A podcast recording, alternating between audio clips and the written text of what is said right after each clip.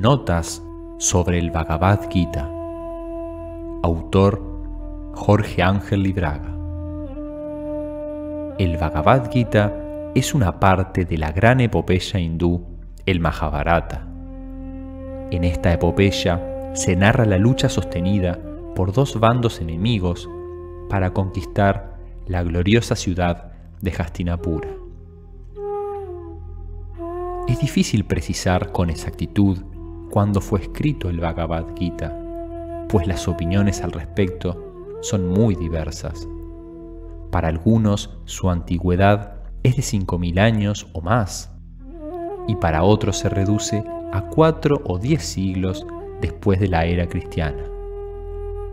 De todas maneras, no importa precisar la edad de esta obra, ya que en última instancia su mensaje es tan viejo como el ser humano.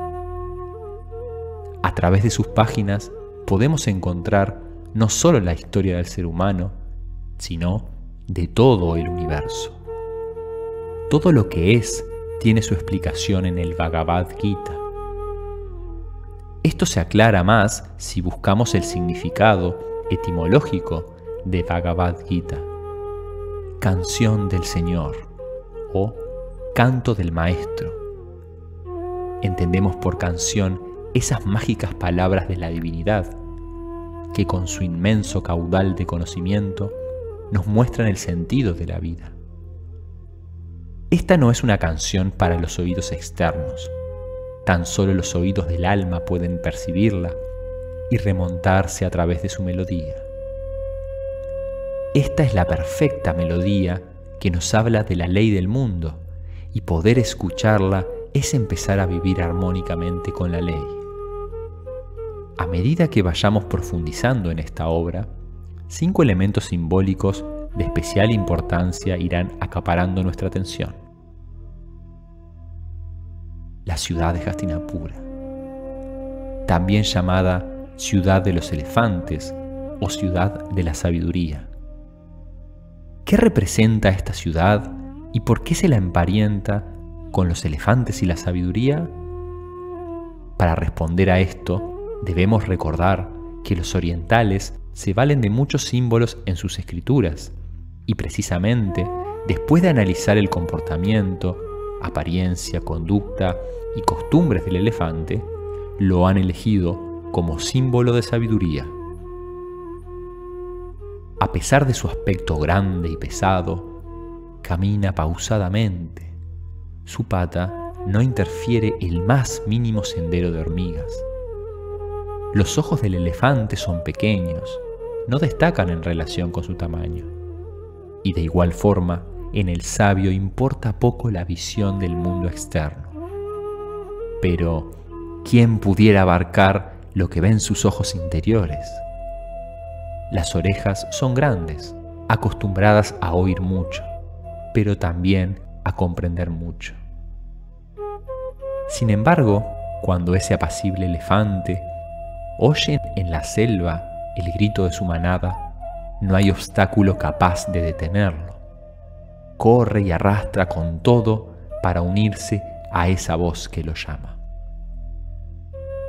También así obra el sabio. Cuando la voz superior lo llama hacia la elevación, no hay obstáculo en el mundo material que pueda frenar su carrera. Indudablemente, pues, Hastinapura es la ciudad de la sabiduría, el reino que todo ser humano despierto anhela y debe conquistar. Esa es la única posesión propia del ser humano, porque no se trata de una sabiduría perecedera y fruto de una cultura determinada. Es el saber eterno que no cambia a través del tiempo. Es lo que conforma la esencia de todas las cosas no ha nacido nunca y tampoco morirá. Los curús o curabas. Ellos simbolizan la personalidad del ser humano con sus múltiples defectos. Es la imagen del ser mundano, totalmente dividido en su afán de atender las numerosas llamadas sensibles que lo requieren. Es el hombre tan preocupado por lo que ve fuera de sí que se olvida de mirar en su interior. Es aquel que se perdona sus vicios porque le es más cómodo no luchar. Es el que enmudece, a la fuerza, la voz de la conciencia, porque le duele saberse imperfecto, porque lo que oye le molesta, pero al mismo tiempo sufre cuando imagina cualquier esfuerzo para corregirse. Esa comodidad, esa inercia, son signos de muerte, porque si no se conquista la ciudad de Hastinapura, la de los altos ideales, ¿dónde viviremos cuando muera la personalidad? Los pandavas representan las fuerzas benéficas y positivas que obligan al ser humano a crecer. En este bando militan los que han escuchado su voz interior y están dispuestos a seguir sus indicaciones.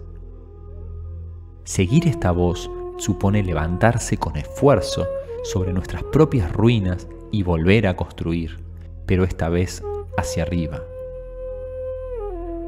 El hombre persigue lo divino y apiadado de su pobre condición humana, la deshace, la vuelve a construir, la pule, hasta asemejarse al modelo que se propuso. Arjuna es la imagen de toda la humanidad. Cada uno de nosotros libra o librará algún día la misma batalla de Arjuna. ¿Quién no ha sentido alguna vez el deseo de superación? ¿Quién no ha comprendido entonces que esa superación va acompañada de esfuerzo y dolor? ¿Quién no se ha acostumbrado en algún momento ante esa perspectiva? Mentiríamos si dijéramos que nunca nos sentimos abatidos frente a las dificultades. Pero también mentiríamos si tratásemos de convencernos de que es mejor no pelear. Pero hay algo aún que nos hace sentirnos más seguros, más acompañados. Es saber que no estamos solos en la lucha.